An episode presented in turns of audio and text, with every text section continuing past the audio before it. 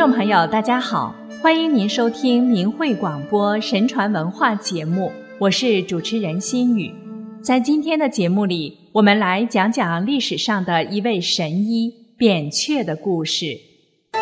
长桑君传授医道，《史记·扁鹊列传》记载了这样一个故事：扁鹊年轻时是一家客店的店员。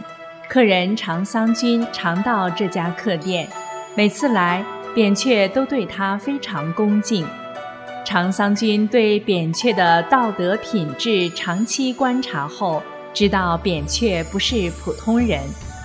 十多年过去了，有一天，长桑君叫扁鹊单独与自己坐在一起，告诉他说：“我有秘藏的医方，现在我老了。”想把它流传给你，你不要泄露出去。扁鹊答应了。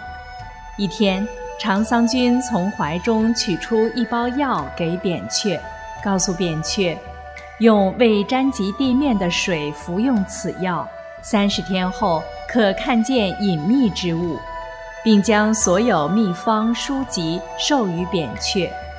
扁鹊按照他的话。用露水服药三十天后，事见元一方人，以此治病，尽见五脏症结，特以诊脉为名耳。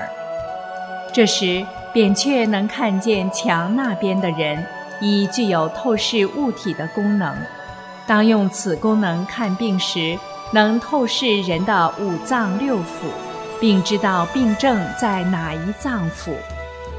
长桑君交代完事后，就忽然不见，待非人也。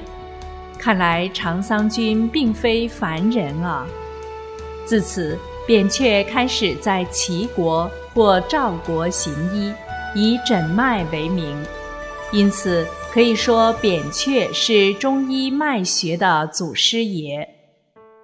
扁鹊的遥感功能，司马迁《史记》。《扁鹊仓公列传》记载，扁鹊经过虢国，见虢国正举丧，一位喜好医术的中庶子告诉他，国太子暴绝而死，即将庄殓。扁鹊立于国宫门下，断言国太子是假死，他能起死复生。中庶子不信，扁鹊进一步断言。世人诊太子，当闻其耳鸣而鼻张，寻其两骨，以至于阴，当上温也。钟庶子对此不以为然，认为除非扁鹊有上古名医渔夫那样的不用汤剂、针石，直接给病人疏通脉络的手法，否则无法让太子复活。扁鹊叹息说。钟庶子提到的那些办法很有限，就像从主管里看天一样。自己的诊断方法很多，甚至可以诊治千里之外的病人。如果不相信的话，可以去查看太子是否耳有呜响、鼻翼扇动，而且大腿根处还是温热的。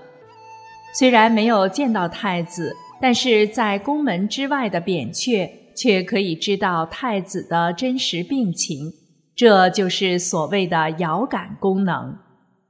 钟庶子听了扁鹊的话后，目瞪口呆，把此事禀告给国君。国国国君走出宫殿，亲自来迎接扁鹊，说：“我很久以前就听说先生您高尚的品德，但一直未能亲自拜见。”扁鹊说。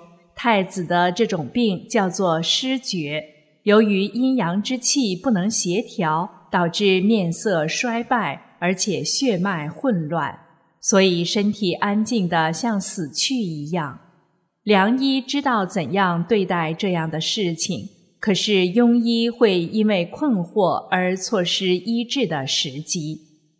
扁鹊于是让学生子阳磨砺针石，从百会穴下针。不一会儿，太子就苏醒了。扁鹊又让学生子豹准备能入体五分的药运，煎好后孕敷两肋下，太子就能够坐起来了。又调和阴阳，服用汤剂二十天，太子就痊愈了。当时世人都说扁鹊能使人起死回生。扁鹊说：“我并不能让死人复活，只是他应该活下去，我能让他恢复健康而已。”扁鹊不仅有着超常的功能，可以透视人体，而且为人十分谦逊，直言自己并不可以背逆天道，打破生死纲常，只不过去伪存真，发现事情的真面目，让假死的人恢复健康而已。扁鹊的透视能力，扁鹊经过齐国时。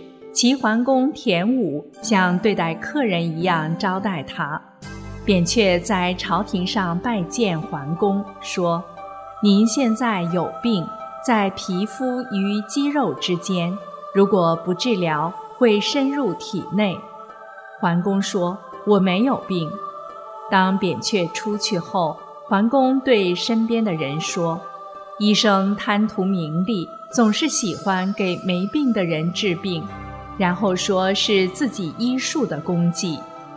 五天后，扁鹊再次见到桓公时说：“您有病在血脉，不治疗的话，病会更加深入。”桓公说：“我没有病。”扁鹊退出后，桓公很不高兴。又过了五天，扁鹊又见到桓公，他对桓公说：“您的病已经到了肠胃里。”不治疗的话，病会更深入。桓公没有答话。五天之后，扁鹊看见桓公时，什么也没说，就后退离开了。桓公让人问他这样做的原因，扁鹊说：“当疾病在皮肤与肌肉之间时，汤剂药运就能治疗；疾病在血脉时，针刺砭石可以治疗。”疾病在肠胃时，用药酒可以治疗；当病在骨髓时，即使是掌管生命的神也无可奈何了。现在桓公的疾病在骨髓里，我也就不再请求为他治病了。五天后，桓公病发，请扁鹊来为他医治时，扁鹊已经逃走了。没过多久，桓公就去世了。扁鹊换心，扁鹊透视人体，还包括另外空间的人体以及同有关事物的关系。列子《汤问》记载了一个扁鹊给人换心的故事。鲁国的公户和赵国的齐婴同时找扁鹊治病，扁鹊为他们治好了各自的病后，又说他们还有先天的疾病。是属于各自性格方面的缺陷，如果两人的心互换一下，就可以互补。征得两人同意后，扁鹊给他们喝下麻醉酒，使其昏迷三天，剖开胸腔，取出心脏，互相交换，然后投以神药，成功为公户与齐婴实施了换心术。待二人醒来之后，完好如初，各自告辞回家。哪知他们却走错了家门，去了对方的家，引来两家的纷争。后由扁鹊告知其中原委，才得以平息。这个故事现在听起来相当不可思议：两千五百年前怎么就会换心呢？还是两个活人互相交换心脏？即使在今天拥有高度发达的现代医学科技，也是绝无可能之事。今天的人用现代科学的眼光，只把这个故事解释为神话寓言。然而，古代的医学是针对人体生命的本质去研究的。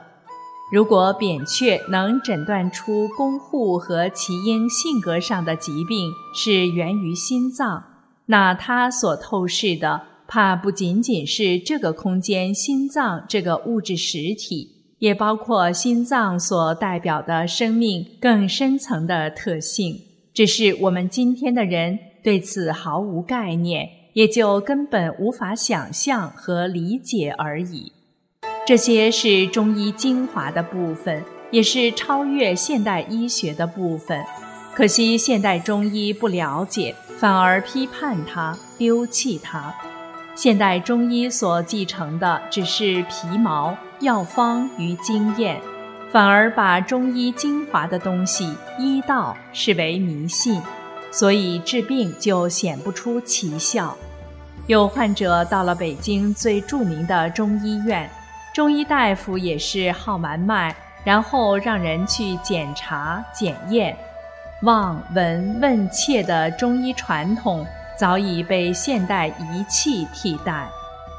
在北京的中医药大学，虽然也有中医课程，实际上中医药大学的老师基本上是学习西医出身的人占主导地位，根本不是传统中医的承传者。而西医的解剖学、组织胚胎学、生理学、病理学，成为评价一个中医职业者的重要考察标准。从中共卫生系统的行政政策以及资金资源的支持，无一不是与中华传统医道背道而驰的。流散在民间的很多中医秘方绝招。却因为中共卫生系统是在共产党无神论的意识形态控制之下，往往把科学解释不了的现象扣上迷信的大帽子。中共在系统的截断、破坏传统文化过程中，也同时在瓦解着中医文化中所余不多的部分，任其自生自灭，让世人对真正的医道。没有了正确的认识，只有结束中共破坏传统、灭绝天伦的恶政，恢复世人对于神传文化的正信，恢复真正的中华传统文化，神传医道才能再见天日。